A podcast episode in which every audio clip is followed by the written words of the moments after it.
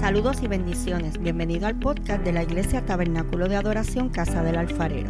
Soy la pastora Keili Otero y espero que puedas ser bendecido en este nuevo episodio con esta poderosa palabra de parte de Dios. Si es así, recuerda compartirla con un amigo. Dios te bendiga. Segundo libro de Reyes 13:14. Estaba Eliseo enfermo de la enfermedad que murió. Y descendió a él Joás, rey de Israel, y llorando delante de él dijo, Padre mío, carro de Israel y su gente de a caballo. Él le dijo, toma un arco y una saeta. Tomó él entonces un arco y una saeta. Luego dijo Eliseo, rey de Israel, pon tu mano sobre el arco. Y él lo puso en su mano sobre el arco. Entonces puso Eliseo su mano sobre las manos del rey. Y dijo, abre la ventana que da al oriente. Y cuando él la abrió, dijo Eliseo, tira. Y tirando él, dijo Eliseo, saeta de salvación de Jehová y saeta de salvación contra Siria. Porque herirás a los sirios en Afec hasta consumirlo. Y él le volvió a decir, toma la saeta. Y luego el rey de Israel la hubo tomado le dijo, golpea la tierra. Y él golpeó la, y él golpeó tres veces y se detuvo. Entonces el varón de Dios enojado contra él dijo, al dar cinco o seis golpes hubieras derrotado a Siria hasta no quedar ninguna. Digo conmigo, al dar cinco o seis golpes, pero ahora solo tres veces derrotarás a Siria. Mire, es fácil rendirse, es fácil quitarse, es fácil decir eh, no voy más. Eso es bien fácil hacerlo. Pero yo vine a decirle hoy a usted que usted tiene que aprender a terminar las cosas hasta que Dios diga. Y si Dios habló, usted tiene que seguir ahí. ¿Alguien me está siguiendo? No es un tema de sentimiento, no es un tema de cómo usted se siente. Es un tema de obedecer. Diga conmigo, yo obedezco y punto. Yo nací de una madre que no podía tener más hijos. Mi, mamá tuvo a mi hermana mayor. Y siete años más tarde, un profeta le habló a mi papá y le dijo, va a tener un hijo varón y va a predicar el evangelio. Lo raro era que nadie en mi casa le servía a Dios. Así que mi papá llegó ese día y le dijo a mi mamá, un tipo me dijo en el trabajo, un loco, que nosotros íbamos a tener un varón y que iba a ser ni que predicador. Así que mi mamá dijo, eh, un loco. Pero dos años más tarde mi mamá entra a una iglesia por primera vez porque mi abuela se había convertido. Y cuando entra, el pastor le dice, estás embarazada y es un varón. Y va a ser un predicador. Un año más tarde nació esta belleza. En el año 81. Nazco, pero le dicen a mi mamá, mira, cuando estás embarazada, pero el chamaco viene sin manos, sin pie. Y viene con retraso mental por causa de tus enfermedades. Es mejor abortarlo, pero mi abuela le dijo, no. ¿Te acuerdas que el hombre habló hace dos años? Y ustedes pensaban que estaba loco y que el pastor dijo que era varón, pues ese chamaco es varón y tiene que venir. Y yo lo voy a cuidar a él todos los días y yo lo voy a criar como un ministro. Nací con manos y pies, retraso mental completamente debatible. Así que mi abuela me cuidaba todos los días y ella cuidaba, yo era el único varón de los, de los primos. Eran todas eran, eran, eran primas. Pero solamente a mí, mi abuela me leía la Biblia dos horas diarias todos los días. Porque ella decía, acuérdate que tú no puedes nacer y naciste. ¿Y sabes por qué naciste? Porque tienes que predicar. Así que yo te voy a enseñar la palabra. Y eso es bonito cuando no te toca a ti. Porque cuando tú tienes 3, 4 años, santo Dios, Ramón, y decía, ay, ay, viene, ahí viene.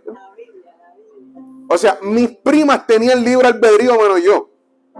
Cuando, en la época, ahora no se pregunta tanto, pero cuando yo estaba chamaquito siempre te decían, ¿qué tú vas a hacer cuando sea grande?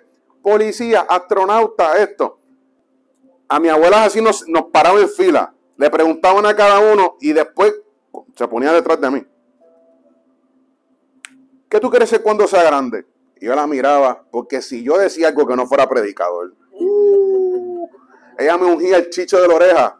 ¡Capaz! No, no, predicador, predicador jamás, abuela, no, no, no. Acuérdate que no podías nacer y naciste para esto. Yo vengo del old school, yo me crié en el old school. Quizás usted no, pero yo, yo vengo de cuando eran siete días los cultos. El día libre de la iglesia era o para evangelismo o para, o para limpiar la iglesia. Y en la iglesia que yo nací era bien pequeña, eran como tres familias. Y yo recuerdo a los predicadores bajarse debajo del banco y decirme, muchacho, Dios te va a llevar a las naciones. Muchacho, Dios te va a usar. Y tanto fue la presión que un día yo le dije a mi mamá, mami, ven acá, siempre toda mi niña ha sido gente diciéndome que yo tengo que predicar. Yo no puedo escoger qué hacer en la vida. Ustedes lo único que me saben decir es, yo sirvo para predicar, yo tengo que predicar, Yo voy a predicar. Yo no puedo hacer más nada. Y a la edad de 11, yo le dije a mami, me tienen apestado tú, la iglesia y todo el mundo, de verdad. Nadie me empujó para la calle. Nadie me impulsó. Yo no tuve un mal amigo, una mala influencia. No, yo mismo me ideé el plan. Porque yo decía que yo quería hacer lo que a mí me diera la gana. Yo le decía a mi, mamá en 11, eh, con, con, séptimo grado, le dije, yo no le pedía a Dios venir al mundo. Y, y, yo tengo que hacer lo que usted le dé la gana. No, hombre, no. En mi familia hay pastores y todo eso, así que era como que todo el mundo era una santidad, era una... Y yo a los 11 me fui para la calle. Comencé a fumar, de fumar seguí brincando y brincando. A la edad de 16 estaba bien metido dentro de la calle. Tenía 16 años cuando ya tenía tres intentos de asesinato. Estuve en una guerra en la calle increíble. De 21 que éramos, mataron 14 en un año. Así que todo el mundo estaba esperando que yo muriera en cualquier momento. Mi mamá a los 16 años me dijo, te tenemos que emancipar porque sabemos los problemas que está. Incluso la familia te acaba de comprar un panteón porque piensan que te van a matar y que no nos quieren dejar con deudas a nosotros. Pero en el tercer intento de asesinato, me tiraron entre tres personas a quemar ropa. Yo llegué a pasar más de 520 libras. Me tratan de matar con 520 y pico de libras y yo trato de correr con 500 libras. Con 500 libras solamente Dios te protege, porque con 500 libras donde disparen te dan. Y entre tres personas me están disparando. Yo trato de escaparme por un paseo y caigo dentro de un zafacón de Wi-Fi porque era lo único que había para esconderme. Así que yo caigo dentro de ese zafacón, empiezo a tirarme las bolsas de basura encima, llego hasta el fondo y en esa esquinita, yo escucho el carro cuando se estaciona y dice, ¿dónde se fue? Es imposible que se escape, casi no se puede mover. ¿Cómo se escapó? Verifiquen, hay que matarlo, este es el momento.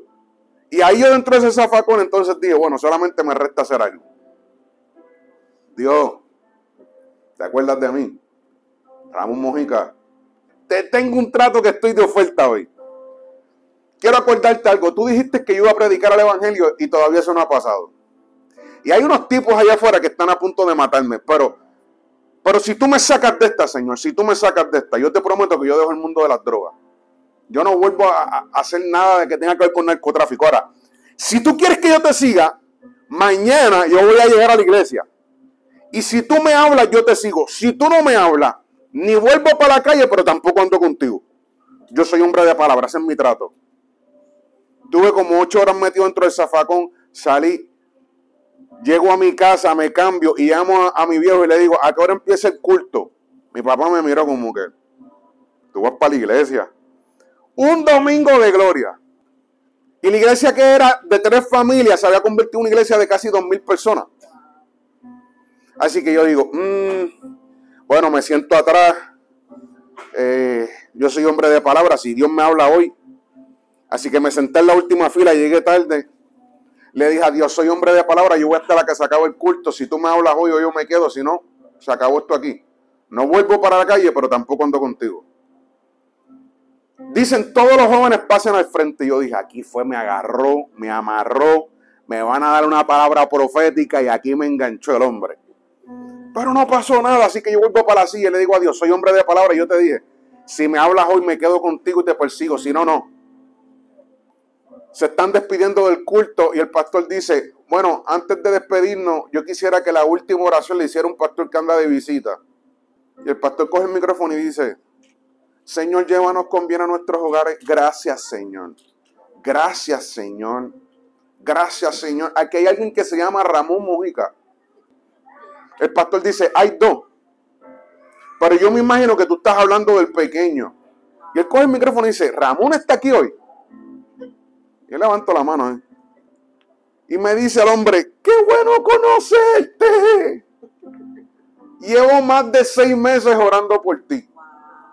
Y lo menos que pensé que estabas en Puerto Rico. Hace tantos meses te iban a matar en tal lado. Yo vi las paredes eran de tal color. Hace tantos meses te iban a matar en un carro. Andaba, el carro era de tal color. Pero Dios te protegió. Dios te protegió en tal parte. Dios te protegió en tal parte. Dios te protegió en tal lado. Pero ayer estabas metido dentro de un zafacón y lograste a Dios. dije yo.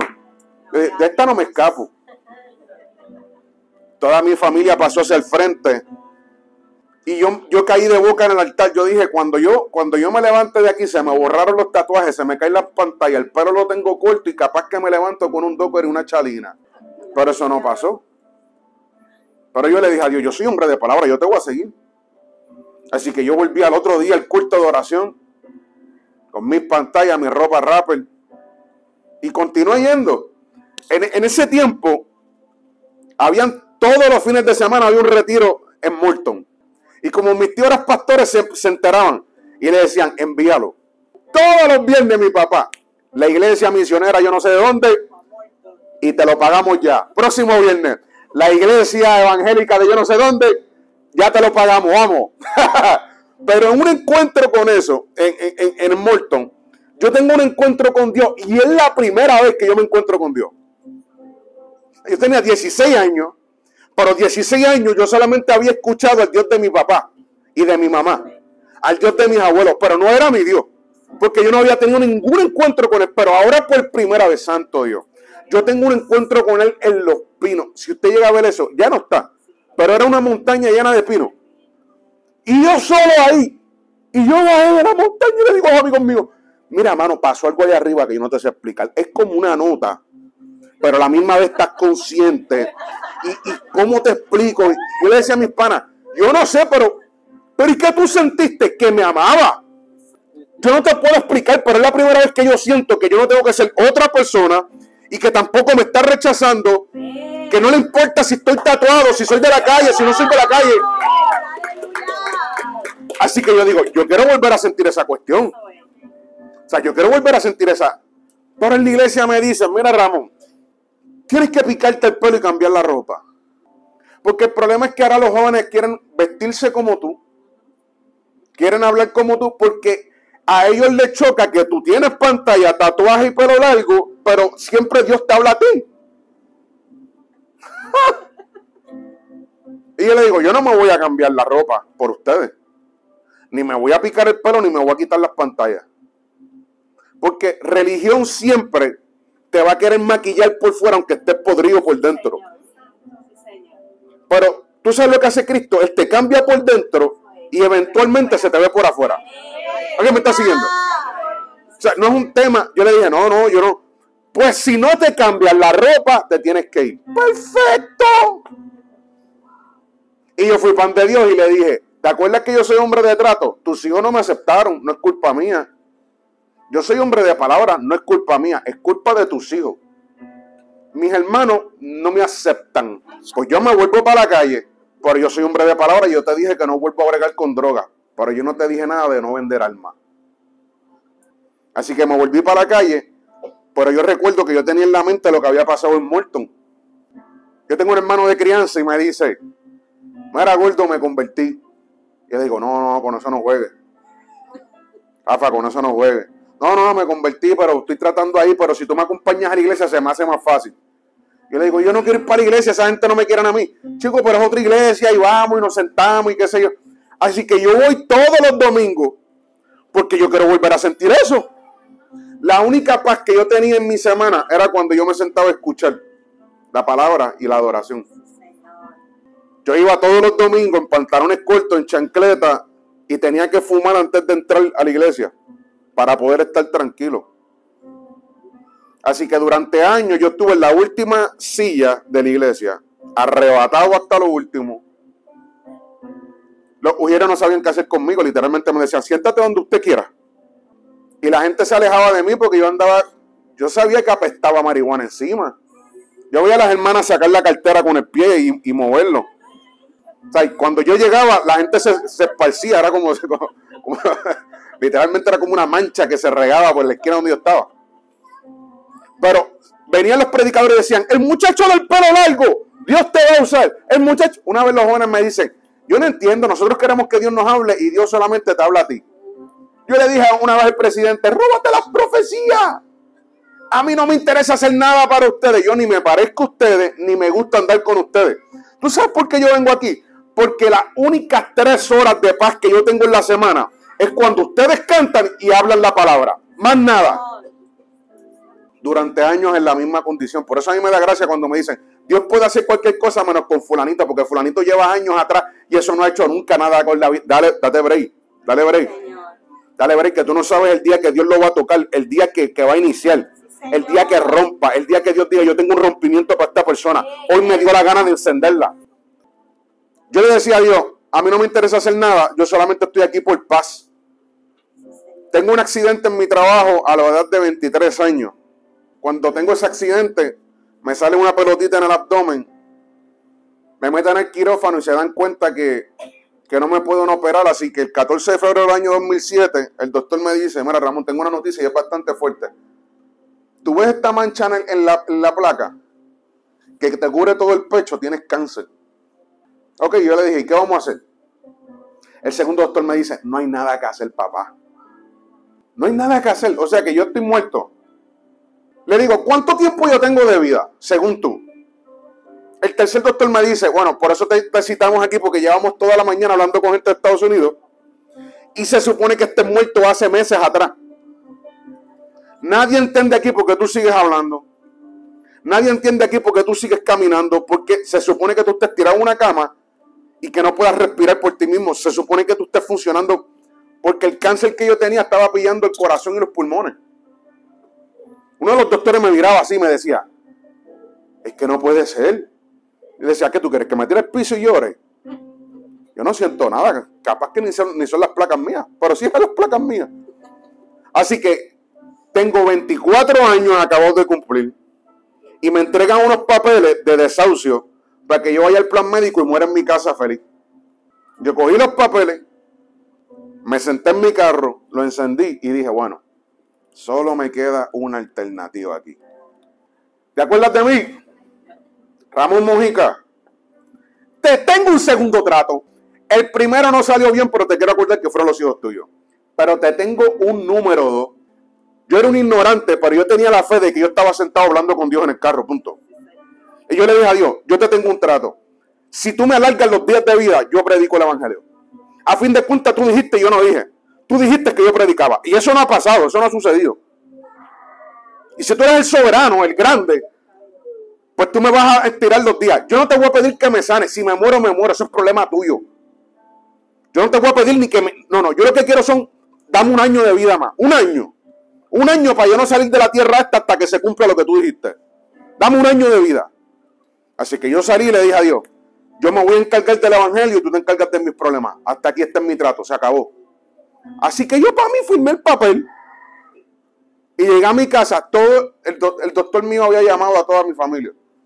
Así que mi casa estaba trancada de carro. Todo el mundo estaba esperándome. Era literalmente, era mi velorio, pero yo en vivo ahí.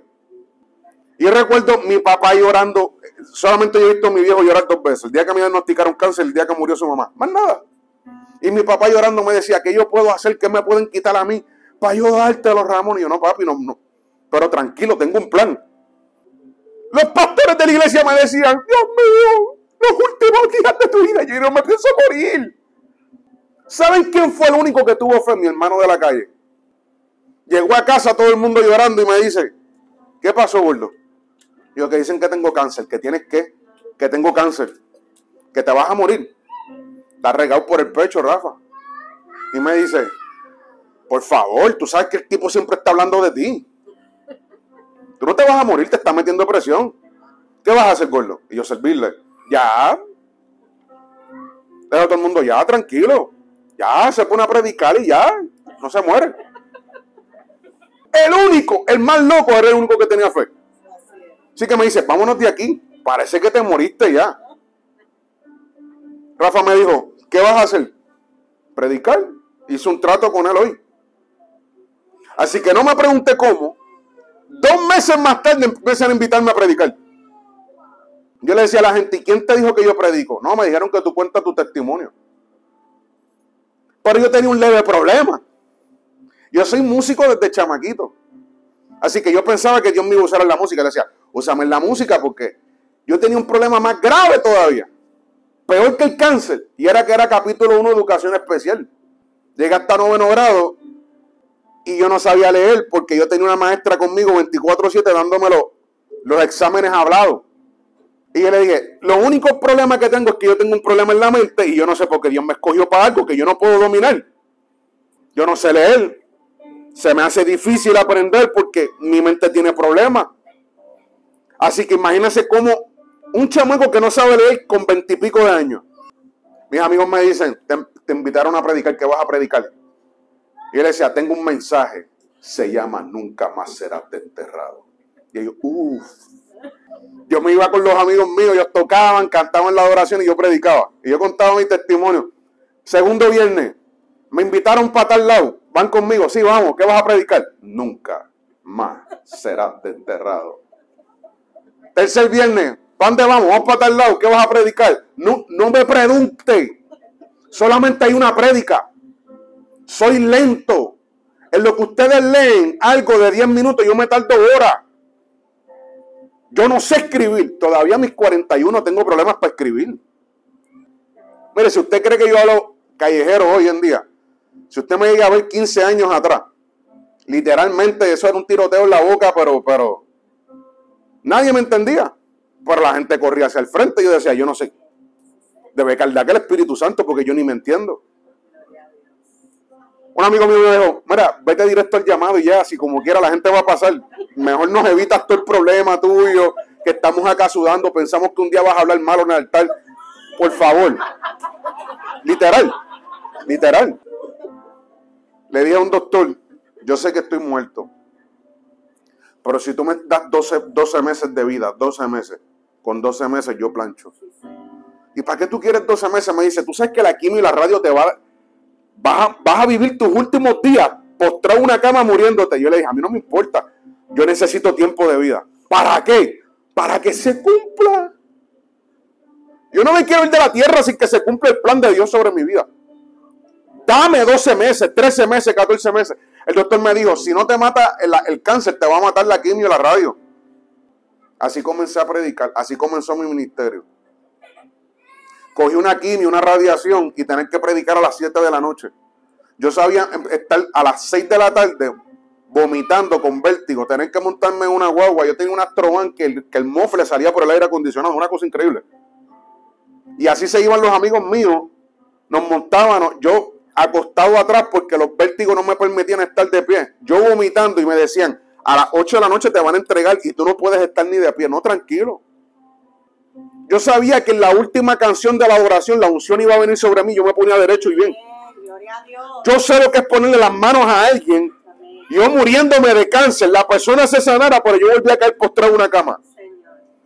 Y lo que nadie me dijo era que durante cinco años iba a estar muriéndome en una cama. Cinco años. Así me conoció mi esposa. Teníamos dos meses del diagnóstico. Dos meses de diagnóstico, literal. Empezó a llamarme, a perseguirme. Y, y yo le dije, mira, tengo un leve problema. No puedo trabajar. Todo lo que tenía lo perdí. Yo era un chamaco que usaba las tenis una sola vez. Todo lo que soñé yo lo tuve. Y de momento me veo en mi casa muriéndome, en casa de mis viejos, en un cuarto sin televisor, solamente viviendo con lo que me daba el fondo del seguro del Estado. Y yo le digo, yo no tengo nada. Ah, y un pequeño detalle, me estoy muriendo de cáncer. Pero mi esposa me dijo, yo escuché que los profetas hablaron y que te dijeron que tú vas a salir de ahí, que vas a recorrer el mundo. Yo me voy a casar contigo. Cinco años le decían a cada rato a mi esposa, Despídete hoy, hoy se muere. Despídete, no pasa la noche de hoy. Despídete, no pasa la noche de hoy. Despídete, no pasa la noche de hoy. Usted no sabe cuántas veces lo, todos, toda metropolitana, toda el área metropolitana sabía mi nombre. Así que cuando las ambulancias decían, paciente Ramón Mojica, los doctores decían, no lo traigas aquí, por favor, se me va a morir a mí. Se me va a morir. Todo el mundo me conocía. Yo sé lo que los enfermeros me decían, Ramón, ya las ambulancias sabían, Ramón Mojica me decían, papi, no te vamos a anunciar, te vamos a soltar en el hospital allí porque tú sabes que si no me trancan la puerta. Un día le dicen a mi esposa el centro médico, te vamos a dar 15 minutos para que te despidas de tu esposo. 15 minutitos para que te despidas de él. Así que, y, de momento estaban así como todo el mundo bien solemne, las enfermeras bien solemnes. La última conversación. Mi esposa entró, me dijo, pa, yo voy para ver quien tú quieras algo. Y yo le dije, café, porque sin café nadie verá al Señor, acuérdese de eso. Y el doctor se quedó impresionado y me dice, oye, tú no sabes lo que va a pasar ahora.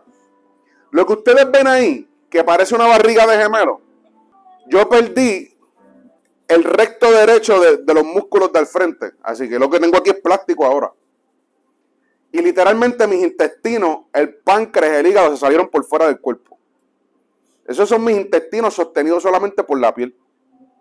Cinco años así muriéndome con los intestinos por fuera. Yo le decía a los pastores, mira, voy para tu iglesia, no te quiero hacer sentir mal, pero yo no puedo usar ropa, solamente una t-shirt que la compro, que es 4X, es lo único que me sirve. Es lo único que me tapa la barriga. No tengo más ropa, no hay, no hay otra manera, no, o mandarla a hacer, pero yo no tengo dinero para eso. Pero si quieres que vaya a tu iglesia, voy a ir en t-shirt, pero no, no, no te quiero faltarle respeto. Pero los pastores me llamaban me decían, te tengo una fecha en tres meses. Sé que estás bien malito. No, dame la fecha, dame la fecha, dame la fecha. Incluso, dame la fecha para tres meses y un año. Un pastor me dijo, bueno, te voy, pero, pero, no, dame la fecha, porque si tú me das la fecha, me garantizas que estoy vivo. Ustedes no entendieron que cada vez que usted me da una fecha, me están garantizando que yo tengo que estar ahí. Dime, dos meses, tres meses, cuatro meses, ¿cuándo? Nunca falté una fecha por enfermedad. Y sé lo que es llegar a una iglesia, tener que meterme al baño, cambiarme la ropa porque el carro que tenía salía con pestamofle, meterme un baño a que mi esposa me inyecte para poder ponerme de pie. En el 2011, una doctora dijo, bueno, para que muera en la casa, que muera en el quirófano, vamos a tratar de meter los intestinos para dentro del cuerpo. Un día de operación, 36 personas en la operación. Pero de ahí Dios me sacó. Tres meses más tarde le dije a los doctores, me están invitando a viajar, a predicar en las naciones. No, no puedes ir. No, tranquilo, ya vine. Desde ese entonces he estado Suramérica, Centroamérica, Norteamérica. Usted no tiene idea de dónde Dios me llevado. Estaba hasta en Alaska, santo Dios. Y literalmente empezó a corregir, empecé a mejorar la salud, aunque todavía parezco de muchas cosas. Empezamos a buscar los bebés, los bebés no aparecían, me hicieron las pruebas, me quedé estéril. El doctor me dijo, tienes que adoptar si quieres.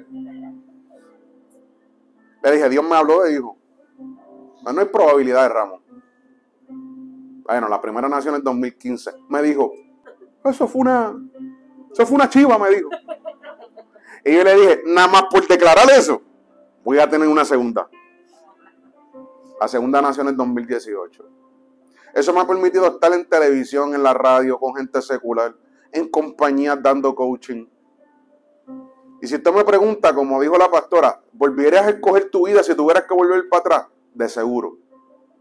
Porque los cinco años que yo estuve muriéndome en una cama fueron los cinco años que utilicé para estudiar. Era capítulo 1, educación especial. Y de no saber leer, terminé los cinco años muriéndome de cama, solamente me dediqué a leer. Llegó un momento en mi vida donde un doctor me dijo, tú estás en una depresión mayor y te refugiaste en los libros. Y le dije, tú, no, tú no vas a entenderlo, tú piensas que es eso. Porque a veces yo no sabía si era de día o de noche afuera. Yo solamente leía, leía, leía, leía. Pero esa fue mi escuela. Sigo siendo capítulo 1 de educación especial. Mi mente yo sé que no funciona igual que la de cualquier persona. Yo sé que tengo problemas en la cabeza. Pero Dios me ha permitido dar clases en las mejores universidades en teología. Y lo mejor es que cuando me preguntan los demás, doctor tal, doctor tal, doctor tal, me dicen, Ramón, ¿dónde usted estudió? En My House City College. Tuve la oportunidad de trabajar con Harper Collins, la editorial más grande del libro. Trabajar con Luciano Jaramillo, el creador de la NBI. Y yo era el único sin estudio con noveno grado de educación especial, capítulo 1 decirme entregarme una libreta yo decirle, no, no, tranquilo, con la libreta, yo tengo mi celular. No, no, pero para que copie, es que yo no sé escribir bien. Pero tranquilo. La gente piensa que a veces yo tengo como que bajo autoestima. Yo no tengo bajo autoestima. Incluso yo no tengo estima. Porque autoestima es basado, autoestima es basado en lo que tú eres. Yo sé que yo soy tremenda porquería si me quitan a Dios de por dentro. El tema fue que Cristo se me metió por dentro. Y entonces mi estima está en Cristo Jesús. Ahora escuchen. Lo que más tuve que aprender fue a no quitarme de hacer las cosas. Porque cinco años muriéndote de cáncer, todo el mundo te tira el, amén religioso. Dios te va a sacar de ahí. Amén. O cuando tú dices, tú estás en una crisis y tú dices, no, no, no, es que yo tengo la fe de que Dios va a coger y te hacen, sí, amén. Ese amén religioso, yo, yo lo conozco muy bien. Porque yo, yo tengo un sinnúmero de videos diciendo, yo un día voy a viajar el mundo, pero, pero ahí estoy muriéndome de cáncer con una barriga así. Yo voy a viajar el mundo. Sí, sí, amén. Y durante el primer año no hay problema, pero cuando te pasan dos, tres años, cuatro años, cinco años en la misma condición, seis, siete, ocho, y tú sigues enfermo, sigues, y solamente te queda hablar, yo voy a salir de aquí. Yo voy a ver el milagro. Yo voy a ver lo que Dios me dijo. Yo voy a ver las naciones.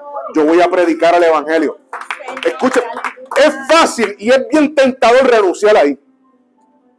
Dan ganas de decir, yo me quito de esto. Yo empiezo a hacer otra cosa. Yo no quiero seguir en esto porque yo veo que me pasan los años y, lo que Dios prometió no se cumple. Y es fácil uno renunciar a eso. Es fácil quitarte. Pero yo me di cuenta que casi siempre el término de que las cosas no se cumplan no tienen que ver con Dios, sino contigo. Lo que pasa es que es más fácil decir, el profeta estaba en la chuleta que yo no me puse en la vía. Ah, que Dios me dijo, pero no se ha cumplido. ¿Y qué tú hiciste? ¿Y qué tú has hecho para que se cumpla? Por eso, yo quiero decirte algo, tú no te puedes rendir tan fácil. Cuando usted ve ese caso del profeta, el profeta le dice, mira, toma una flecha y tírala por la ventana. Y el hombre dice, uy, yo cojo la flecha, la tiro por la ventana y ganamos. Y esa primera flecha no hay problema, porque esa primera flecha es la, es la gracia de Dios acercándote a seguir. Lo primero es que tú nunca te pegaste a Dios, Dios te trajo a ti. Escúcheme. Yo sé que, bueno, antes yo escuchaba una frase en la iglesia. Yo estaba perdido y encontré a Dios. No, no, no, no. Tú estabas perdido y Dios te encontró a Dios porque Dios no es el que estaba. Eh, eh, tú encontraste a Dios. ¿Tú te crees que Dios estaba perdido en el bosque así? No. O sea, Dios te trajo a ti. No te creas que tiene que ver ni conmigo, ni con el pastor, ni que alguien te convenció. Es que antes de que tú aceptaras al Señor, ya Dios te había hablado en tu casa. Ya Dios venía tratando contigo. Y el día que tú lo aceptaste, predicar a quien predicar y cantar a quien cantara, tú te ibas a entregar porque no es un tema de tú pegándote a Dios, sino que Dios se pegó a ti. Y esa es la gracia de Dios. Esa gracia de Dios que, que te convence. O sea, no hay manera. Ahora, en la segunda escena, él le dice, toma un puñado de flechas y golpea el piso. Y el hombre viene, le da tres cantazos al piso y él le dice, si lo hubieras hecho cinco o seis veces, nadie te detendría. Pero como lo hiciste tres veces, te quitaste en la tres. Te saliste en la tres, renunciaste en la tres. Tres veces solamente vas a ganar. Entonces, yo me, yo me he dado cuenta que los cristianos hacemos esto todo el tiempo. Dios nos da una instrucción, pero le damos hasta cierto momento. Y se nos hace de fácil. No, yo traté, yo intenté, yo quise, yo pude. Pero llegaste aquí. Y nos tiramos rápido el clásico. Ebenezer, hasta aquí Dios me trajo. No, no, no, para, para, para, para, para, para, para. Tienes que continuar hasta que Dios diga. Entonces, él se paró en el 3, pero él habló del 5 y del 6. Y como yo soy capítulo 1 de educación especial, yo todo se lo pregunto a Dios. Pues yo le digo, no entiendo esto, enséñamelo. Entonces me di cuenta porque él se detuvo en el 3 y es que la numerología bíblica es bien repetitiva. Lo que trata es de explicar un mensaje detrás del mensaje. ¿Me está siguiendo con eso? Entonces le voy a dar los seis puntos y me voy. En el primer punto, diga conmigo uno. Uno. En el uno no se detuvo. Porque ¿sabes qué significa el uno? Cuando tú comienzas a hacer algo. ¿Cuánto ustedes creen que hacen los gimnasios en enero de gente inscribiéndose? Y tú dices, un solo gimnasio tiene cuatro mil personas inscritas. ¿Cómo? ¿Cómo funciona? Bueno, porque ellos saben que van a ir dos o tres veces y después vas a pagar dos años los 10 pesitos de Planet Fitness, porque tú no, tampoco vas a ir para el sitio a sacarlo. Tú dices, son 10 pesos. Y un día yo voy a ir. Mira, tú sabes que no vas a ir. Porque se nos hace fácil renunciar, quitarnos, salirnos. Y en el 1 nadie se quita por la fiebre, pero escúchame, usted no se puede quedar en el uno. En el comienzo de algo, comenzaste un ministerio, ahora sí que sí. Comenzaste a hacer tal cosa, ahora sí que sí. Te dieron ahora para que estés en el ministerio de adoración, ahora sí voy a cantar con todo. Sí, sí, por un día se te va a ir la fiebre. Y no te puedes quedar en el uno. ¿Sabes cuál es el problema del uno? Que a veces cuando te queda solamente una opción. ¡Ay! Escúchame esta porque te voy a matar una vaca sagrada. La famosa frase de Dios tiene la última palabra. Bueno, si tiene la última fue porque para ti fue la última opción. Porque para mí Dios no tiene ni la primera ni tiene la última, tiene la única. ¿Aquí me está siguiendo? Pero hay veces en que Dios te va a permitir vivir el no tener más opciones. Y bendito sea Dios cuando llegas ahí, de verdad. ¿Sabes cuánta gente se ha sentado conmigo en una, en una silla a decirme, ya no tengo más opciones, el cáncer se regó, ¿qué tú crees que voy a caer? No, no, no, tranquilo, estás en tu mejor momento. Y puede sonar cruel, pero bendito el momento en que no hay más opciones, que no tienes para dónde correr, que solamente te queda él o él. Yo estuve ahí. Y cuando no me quedó más opción, fui para donde él. Y todo el mundo, tú sabes que me dijo, qué hipócrita eres. Diantre, buscando a Dios ahora que tienes cáncer. No. ¿Y a quién voy a ir? ¿Quién otra persona tiene la capacidad para sacarme de este problema? ¿A quién puedo recorrer? Si yo no tengo dónde ir, nadie más tiene el poder para hacerlo. Ni la santería, ni el espiritismo, ni la bruja. ¿Alguien me está siguiendo? Y le voy a decir algo, Dios no tiene problema. Nunca tendrá problema porque lo busques por una necesidad. Dios no piensa como tú, como yo. Dios no te va a decir, mira, mira, mira qué hipócrita. ¿Sabes cuál es el verdadero problema? No es que lo busques por necesidad. Es que una vez la necesidad te la suplan, te olvides de él. Ese es el verdadero problema. Acuérdate de las promesas que hiciste con Dios un día. Una vez en mi vida yo quise renunciar al ministerio, una vez. Y fue porque la iglesia me atacó.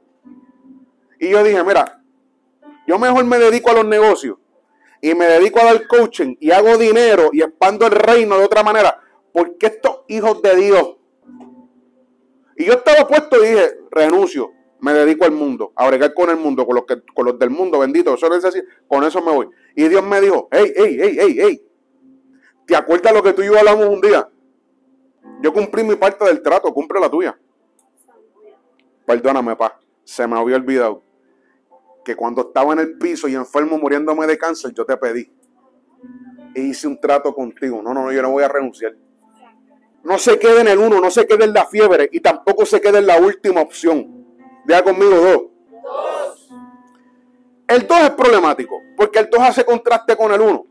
¿Sabe? El dos siempre hace número al uno. Mientras el uno está solo no es número, pero cuando aparece el dos empiezan los contrastes. Por eso la Biblia siempre está hablando de los de dos extremos arriba, abajo, los fríos y los calientes, izquierda, derecha, la puerta estrecha, la puerta ancha. Pero el 2, más problemático que es el contraste, el 2, el problema más grande que tiene es volverse metódico. Diga conmigo, metodología. Si hay algo que lo va a hacer renunciar a usted, que se vuelva metódico. Dios no tiene ningún método. Los métodos los hicimos nosotros. Se lo voy a explicar de otra manera. ¿Qué, usted necesita para ser salvo? Señor, tú eres el único verdadero salvador de mi vida, se acabó. Pero nosotros hicimos una metodología. ¿Qué discipulado cogió el ladrón en la cruz? ¿Usted se imagina a Cristo ahí?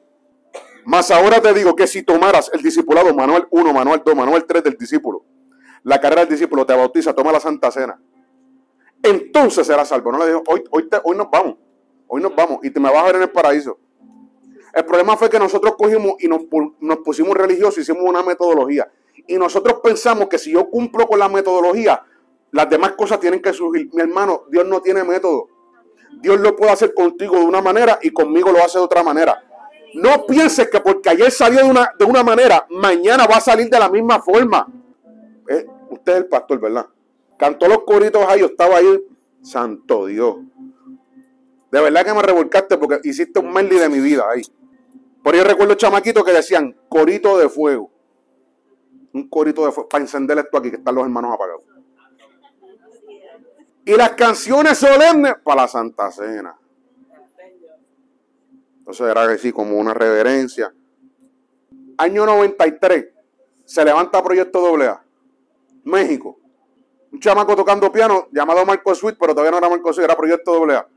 Y ellos empiezan a hacer adoración y alabanza en vivo. Entonces esta gente en México empiezan a hacer una revolución, pero nosotros venimos de coritos de fuego. Y en la iglesia no se podía cantar algo que no fuera un corito de fuego que estuviera escrito en el inario. Pero Proyecto AA dijo, hay algo nuevo de Dios. ¿Sabe lo que causó? Nosotros estamos en, Puerto Rico, pero Marco Sweet cambió la, adoración en el mundo. Y, y sigue, ¿por qué? Porque Dios no tiene método. Dios no tiene método. Ayer sonaba de una manera y mañana va, a... ¿Sabe lo que es religión? Religión no es algo de lo que tú te despojas una vez. Religión es algo que te la tienes que quitar todos los días. Porque religión es pensar que mañana me va a funcionar lo que ayer me funcionó. Yo me levanto todos los días y le digo, dime cómo es hoy, dime cómo funciona hoy, dime qué tienes para hoy, porque quizás lo que ayer tenía no me sirve. Dios va de gloria en gloria. Tú no te puedes poner metodológico con, ah, no, es que tiene que ser el paso uno, paso tres, paso cuatro. ¿Y quién te dijo a ti que Dios cabe en tu cajita de regla? Un hombre que no tiene límite y tú quieres ponerlo en tu reglita. Es que aquel hermanito llegó hace tres meses, Dios no lo puede usar. ¿Y quién te dijo a ti? Es que aquel no estudió. ¿Y quién te dijo a ti? Sáquese la metodología. Dios no es metódico. Diga conmigo tres. Y ahí sí se detuvo. Uy, el tres bien peligroso. Diga conmigo, es peligroso. Cordón de tres dobleces no se rompe. Tres dan testimonios de él. Él es Padre, Hijo y Espíritu Santo. Tú eres cuerpo, alma y espíritu. ¿Sabes qué significa el tres completo? Problema, hermano. ¿Sabes por qué se detuvo en el tres? Porque él sintió que estaba completo. Tú no te puedes sentir completo hasta aquel día. Te lo voy a explicar de esta manera. El único hombre en la palabra que dijo todo lo que yo tenía que hacer lo hice fue Pablo. Y el peligro más grande es que tú te sientas satisfecho con lo que has logrado hasta, con Dios hasta ahora.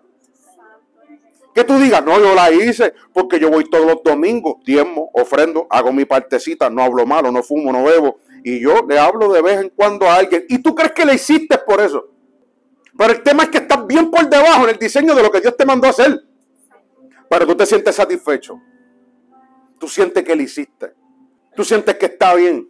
Porque estás haciendo tu partecita, tu granito de arena para el reino. Nunca te sientas satisfecho hasta que tú no conozcas el plan de Dios para con tu vida. ¿Sabes cuál es el problema? Porque a veces la gente, y todavía, yo encuentro a líderes, y esa es la pregunta que yo le hago a líderes. ¿Tú sabes para qué viniste al mundo? Sí, porque tú quieres dirigir a otro a su propósito, pero tú no sabes ni para qué día te trajeron a ti. Bueno, yo estoy, yo le doy con todo, tú sabes. Y, y Dios sabe que estoy aquí. No, no, es que el tema no es ese. El tema es si tú sabes para qué.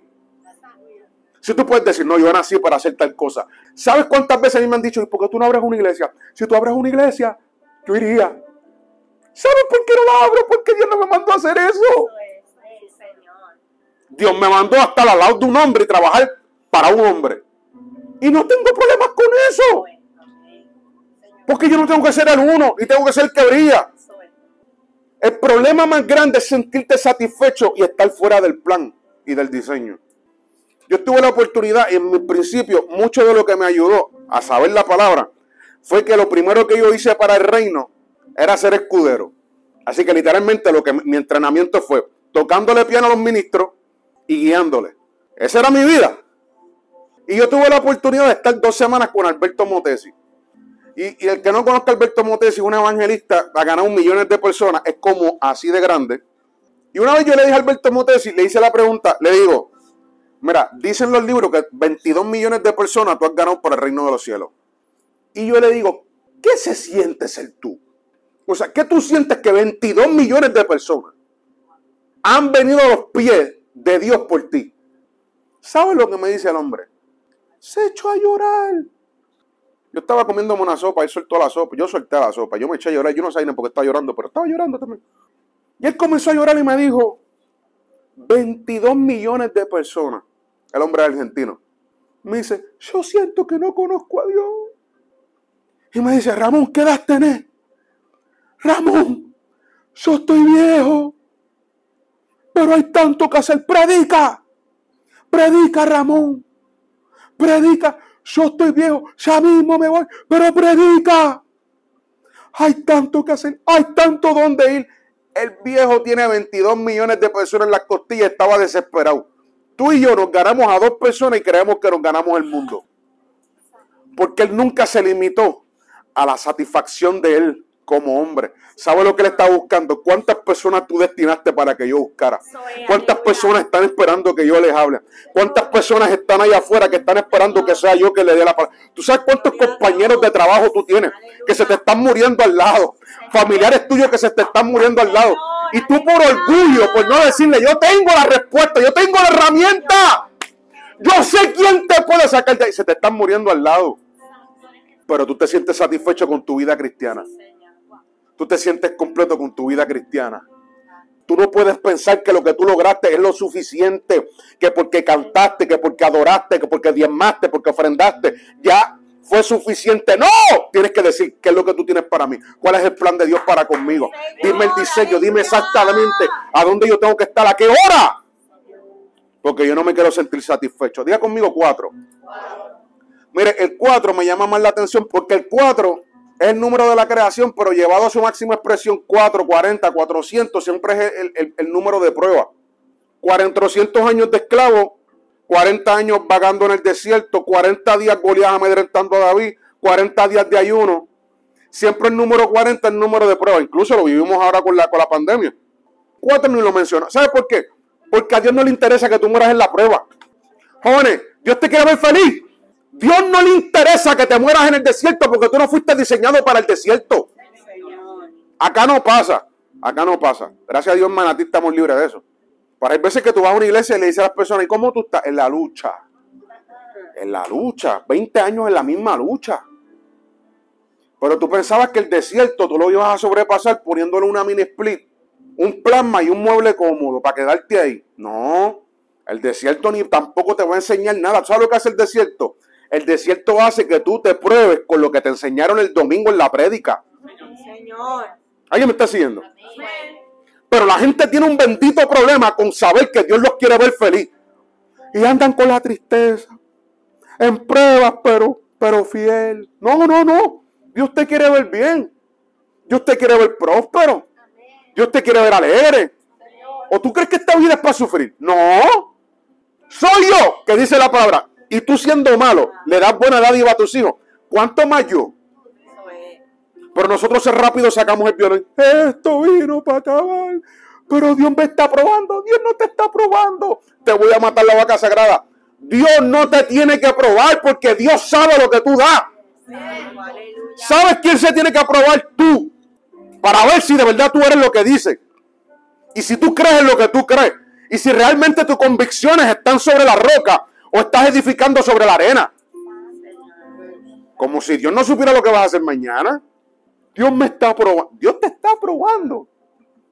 No, te probarían si Dios no supiera lo que vas a hacer. Dios, Dios permite las cosas y ahí tú te das cuenta, este es mi rey. No, este era mi Dios. Uy, no, aquí era que yo tenía mi fe. Día conmigo cinco. El, el número cinco es el número de los ministerios. Entonces el tema era, si tú aprendes a trabajar con los cinco, tú estás hecho. Nadie te vence. Porque la gente tiene un problema con pensar que para ser efectivo en el reino necesitan un título. El día que me tiren el pote de aceite por encima y me nombren, ese día sí que es. Entonces, como, como, si, como si el acto de poner, pues parece como, vamos a ponerte la espada, ahora te, te llamarán evangelista. No, no, no. Cuando el título llegó, se supone que hace tiempo tú estuvieras ahí. Es más, si tú estás esperando el título para funcionar, tú no mereces el título. ¿Sabes lo que significa trabajar con los cinco? Trabajar bajo la unción de lo que tienes que trabajar, punto. ¿Sabes cómo tú pastoreas? Cuando falta aquí uno el domingo, llámalo. Mira, no te vi. Yo te espero verla en el próximo culto. Dime qué pasó. Te está pastoreando indirectamente. Cuando usted le habla a alguien y le dice, mira, vamos para la iglesia el domingo. Eso es evangelizar. Profetizar es tan sencillo como tú ves a alguien que se está muriendo y le, Dios te va a sanar, te va a sacar de ahí, Dios te va a sanar. Usted no necesita el título. ¿Sabe lo que usted necesita? Funcionar bajo la cobertura de sus pastores. Usted no necesita un título. La pregunta más grande que a mí me hacen todo el tiempo es, ¿cómo le ponemos evangelista, maestro? Le soy sincero, yo no tengo título. Me ponme Ramón Mojica. Yo estaba en Chile predicando en un congreso Y antes de treparme me dicen, hay 500 pastores aquí, hay de Brasil, hay de todas partes del mundo. ¿Cómo le apóstol Ramón Mojica? Le no. Profeta. Tampoco. Pastor Ramón Mojica. No. ¿Y qué usted hace? Yo toco bajo en la iglesia. Hace poco quien me dijo, lo invito para mi iglesia. Llegó y me ve tocando el bajo y me dice, ¿tú tocas bajo todavía en tu iglesia? De verdad. Pero tú no viajas y todo eso. Sí. Y cuando estoy aquí, saco al bajista bueno y me meto yo. A dañarlos a ellos, a dañarle las cancioncitas y todo eso. ¿Por qué? Porque no, porque yo he alcanzado algo, no puedo hacer lo que hacía antes. No tiene que ver. ¿Me está siguiendo? Es una función. Olvídese de los títulos. Aprenda a decirle al pastor, pastor, donde tú me necesitas. Pastor, donde usted me quiera. Ya, ya. ¿Qué es lo que tenemos que hacer? ¿Qué es lo que tú quieres que yo haga? ¿Alguien me está siguiendo? O sea, la, la gente habla de reino, pero yo me he dado cuenta. Uy. Yo no tengo problema porque yo sé que no se trata de un título, se trata de que donde Dios me necesita, qué hora. Si usted aprende a decir, Dios, quizás hoy estoy limpiando el baño, mañana voy a una clase, después predico y después recorto la grama. Eso no cambia nada. Si tú aprendes a trabajar con los cinco, nadie te va a tener. Día conmigo seis. Y el seis es el número del hombre, porque al sexto día crearon al hombre. Y el 6 significa incompleto. Por eso es que 3 veces 6 es completo en la humanidad. El 6 siempre va a ser un número así. Y usted lo va a ver dentro de la palabra. Seis tinajas tenían los judíos siempre se sentían sucios.